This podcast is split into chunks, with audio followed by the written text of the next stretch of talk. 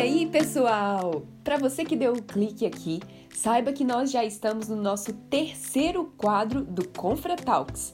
Aqui é a Vivian e eu estou com a Agatha Jasmine e eu estou aqui juntamente com vocês para falar sobre as religiões comuns no meio estudantil. Esse é um quadro que buscamos em cada episódio conhecer um pouco sobre algumas dessas religiões. Venha e se desafie a conhecer também de perto. Se prepare que vamos começar. Boa noite, pessoal. Meu nome é Agatha. Hoje a gente está com uma convidada especial, que é a pastora Tânia Tereza. A gente vai ter um momento rápido e breve aqui com ela. Pastora, eu queria iniciar aqui agradecendo a sua presença aqui com a gente. Tudo bem com você? Tudo ótimo, tudo ah, excelente. Que ótimo. Pastora, é, eu queria lançar uma pergunta: cristianismo ou espiritismo? Então, posso desenvolver essa pergunta? Pode. Tá. Vamos lá. Eu posso dizer para você que eu conheço os dois. Porque a minha experiência de filha com uma mãe espírita por muitos e muitos anos 50 anos eu tinha já de idade quando a minha mãe deixou o espiritismo. Quando eu nasci, ela já estava lá. Uhum. Então eu convivi com a religião né, espírita durante todos esses anos. E aos 14 anos eu me tornei cristã. Então eu tenho 73 anos, então é muitos anos de vida cristã.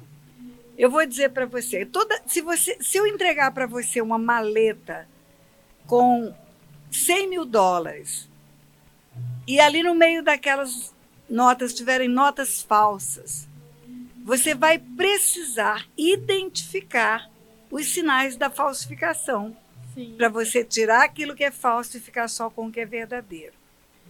Então, eu vou te dar sinais de identificação daquilo que é a falsa religião espírita. Né? O espiritismo ele tem uma, digamos assim, doutrina que é a doutrina da reencarnação, é a base do espiritismo. O cristianismo ao homem é dado morrer uma só vez, depois disso vem o juízo. O ícone do cristianismo, Jesus Cristo, o ícone do espiritismo, Allan Kardec. Então vamos lá. Reencarnação.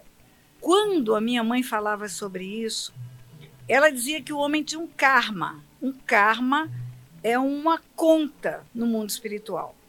É uma moeda no mundo espiritual. Se você foi bom, fez boas obras, e a base do Espiritismo para o aperfeiçoamento são as boas obras.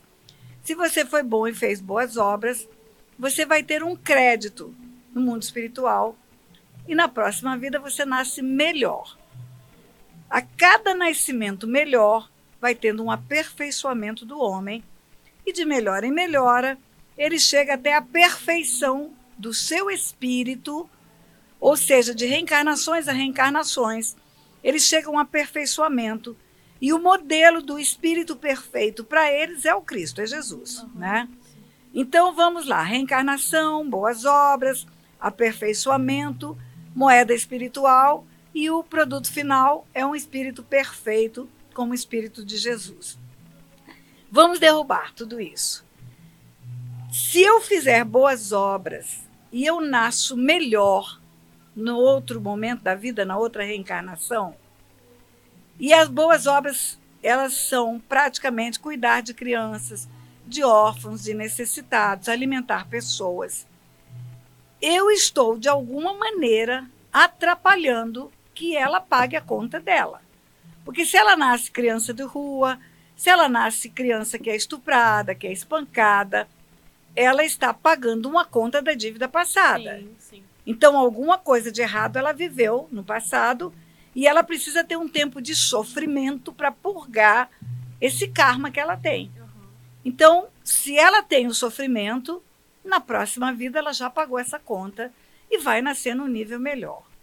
Se eu cuido dela, eu estou cuidando da minha conta e eu estou atrapalhando ela de pagar a conta dela. Uhum. Porque, na verdade, a minha boa obra atrapalha ela do sofrimento dela. E se atrapalha ela do sofrimento dela, ela não vai juntar o crédito que ela precisa para a próxima vida. Uhum. Primeiro paradoxo esse aí. Segundo paradoxo, eu falo de Jesus como o Espírito perfeito. O Espiritismo, minha mãe dizia isso. Ele é o Espírito perfeito, resultado de várias reencarnações. Então, mãe, se ele é o espírito perfeito, ele está mais próximo da verdade. Ele está mais próximo de ter a luz, de ser um espírito de luz, como ela dizia, do que ser um espírito enganador, mentiroso. E ele fala de si mesmo, que ele é o caminho, a verdade e a vida, e ninguém vai ao Pai senão por ele. Não vai ao Pai pelas boas obras. Não é que o cristianismo não apregoe boas obras. A Bíblia fala que a fé sem obras é morta. As obras são consequência do amor ao próximo, do cuidado pelo próximo. Mas elas não salvam. As boas obras não salvam ninguém. Porque as boas obras sou eu fazendo alguma coisa para minha salvação. Quando o cristianismo é Jesus fazendo alguma coisa para minha salvação. A Bíblia conta a história de um homem chamado Cornélio. Está lá no livro de Atos, capítulo 10. Esse homem era bom, era piedoso. Ele orava continuamente, ele dava esmolas. Ele fazia boas obras. Uhum. Ele era bom, ele orava e ele dava esmolas. Mas ele não conhecia Jesus, ele não tinha salvação. Porque a salvação, segundo Jesus, é só nele, é só em Jesus. Eu sou o caminho, a verdade e a vida, ninguém vem ao Pai senão por mim. E aí, aquele homem chamado Cornélio tem uma visão que ele precisa trazer um homem chamado Pedro para pregar para ele as boas novas de salvação. Só Cristo salva, só Cristo salva. Então, se Jesus é um espírito perfeito, é um espírito de luz, ele não pode ser mentiroso. Uhum. E tudo que ele apregoa leva a apontar só um caminho para chegar à salvação, que é o caminho da entrega à vida para ele. Né? Então, outro paradoxo do Espiritismo. Primeiro paradoxo, as boas obras vão atrapalhar o outro de ter a reencarnação. O segundo paradoxo, se Jesus é um espírito de luz, ele é perfeito. E se ele é perfeito, não é mentiroso. Então, outro que não é perfeito pode estar mentindo. Esse outro pode ser Allan Kardec, uhum. que não está que não está no nível da perfeição. Mas eu vou te falar como juíza. Quando o juiz tem duas testemunhas contraditórias, se uma testemunha fala A e outra fala B, o juiz vai ver a qualificação das testemunhas.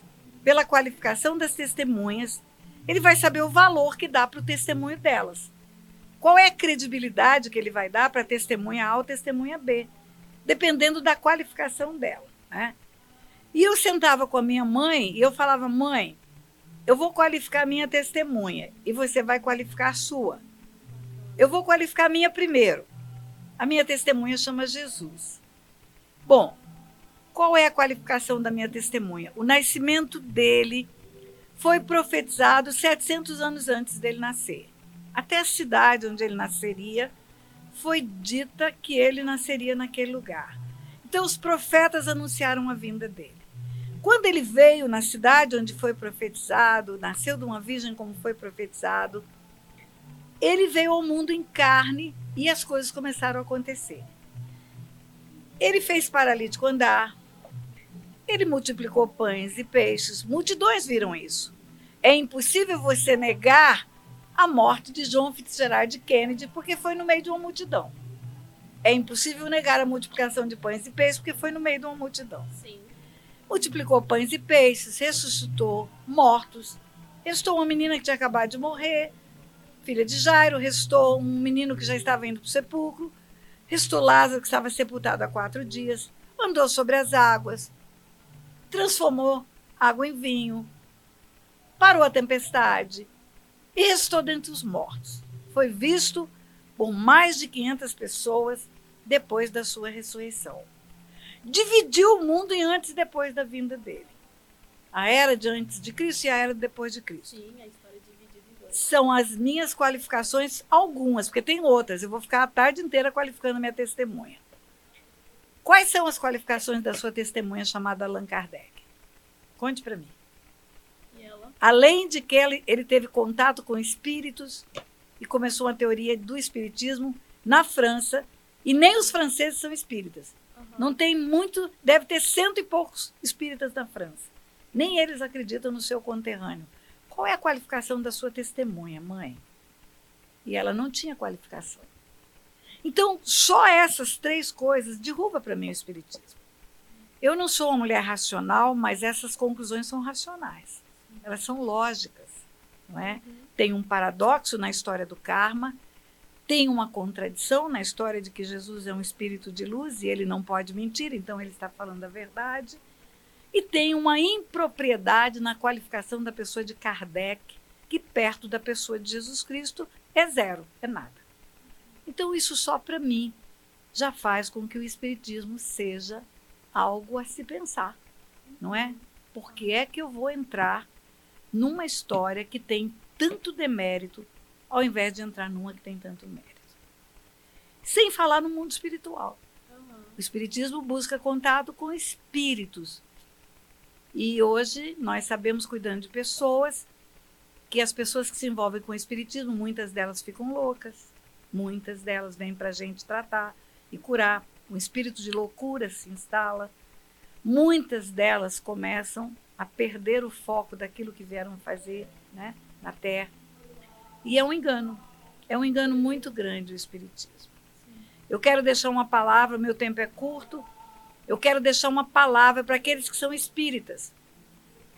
Foi a forma que eu consegui tirar minha mãe do Espiritismo. A minha mãe acreditava que eles eram espíritos de luz. Eles eram bonzinhos.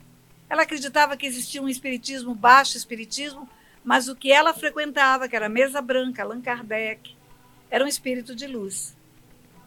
E aí um dia eu falei, mãe, vamos fazer uma oração nós duas? Porque eu pregava, pregava, pregava, pregava e parece que não adiantava muito. Eu falei, vamos fazer uma oração. Eu posso estar enganada e você pode estar certa, ou você pode estar enganada, eu posso estar certa. Vamos lá. Se você estiver, vamos dar 50% de chance para nós duas. Se eu estiver certa e o Espiritismo não traz respostas de vida, você não tem reencarnação e as boas obras não te salvam, eu estou certa, é só por Jesus que tem salvação. Ou se você estiver certa, as boas obras salvam, tem uma segunda chance. Vamos ver qual é o resultado. Se você estiver certa, boa obra salva, eu não tenho nada a perder. Porque eu faço boas obras. Porque na Bíblia está escrito que a fé sem obras é morta. Eu vou ter a surpresa de uma reencarnação. Agora, mãe, se eu estiver certa e você estiver errada, e as boas obras não salvam, só Jesus salva, você vai para o inferno. Só isso que vai acontecer. Uhum. Então, condenação eterna. Então, a perda é muito grande se você estiver errada. Então, mãe, vamos fazer uma oração. Vamos fazer uma oração nós duas. Para Deus mostrar para você se você está errado. Para você não ter uma perda eterna na sua vida. Nós vamos orar para que esses espíritos de luz, esses espíritos bonzinhos que você fala, que é a freira que reencarnou, que é o médico que reencarnou, que eles se mostram como eles são na próxima sessão espírita que você for se mostrem bonzinhos como eles são. Se eles são espíritos de trevas, como eu sei que são, porque eu cuido de pessoas que até enlouquecem por causa disso, que Deus permita que eles se manifestem como eles são. Todos aqueles que parecem bonzinhos manifestem a real natureza deles. Você topa orar isso comigo, mãe? Topa. Aí fizemos a oração. Pai, em nome de Jesus, eu peço ao Senhor que permita que a minha mãe veja realmente que, o que são os espíritos que ela acredita que são de luz. Que eles se manifestem para ela como eles são, verdadeiramente do jeito que eles são. Que eles não consigam se disfarçar de anjos de luz, como a Bíblia diz que eles se disfarçam de anjos de luz. Que eles possam, que eles venham a se manifestar do jeito que o Senhor quer e não do jeito que eles querem se manifestar para enganar minha mãe. Se ela estiver certa, que eles se manifestem como espírito de luz. Se ela estiver errada, que eles se manifestem como eles são. A primeira ida da minha mãe no centro espírita, depois dessa oração, os demônios pegaram ela, arranharam ela todinha, jogaram ela no chão, machucaram ela toda. E ali ela começou a deixar o espiritismo. Então você que está me ouvindo, faça essa oração. Amém. Faça essa oração, fala, Deus, que aquele que eu estou acreditando que seja um espírito de luz não tem o poder de me enganar e se manifestar como bom se ele não for bom. Que ele se manifeste como ele verdadeiramente é. do jeito que ele é, com a natureza que ele tem. E aí você vai ver quem é que você está procurando no mundo espiritual. É isso. Muito bacana, Tânia. Eu fiquei, eu fiquei deslumbrada com, com essa pequena palhinha que você deu aqui pra gente. É assim, uma conversa que a gente puder, se a gente pudesse, a gente rendia né, horas de conversa. Mas muito obrigada pela sua presença aqui, aqui hoje com a gente. Muito obrigada por esse testemunho lindo. Nossa, eu me arrepiei várias vezes, me emocionei aqui, fiquei, meu Deus. É, mas que Jesus abençoe vocês. Amém.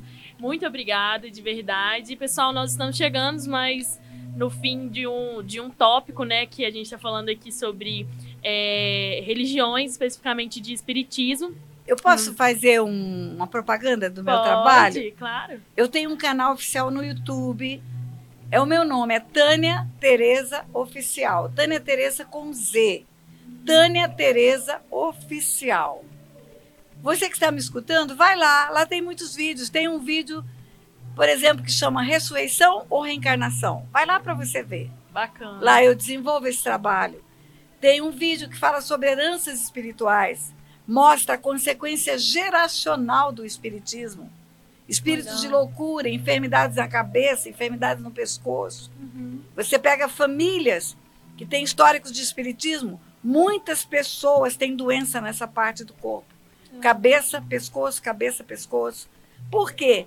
Porque entrega o cérebro no mundo espiritual. A Aham. incorporação espírita são os sentidos entregues do mundo espiritual. Essa é a parte que adoece Bacana. como consequência.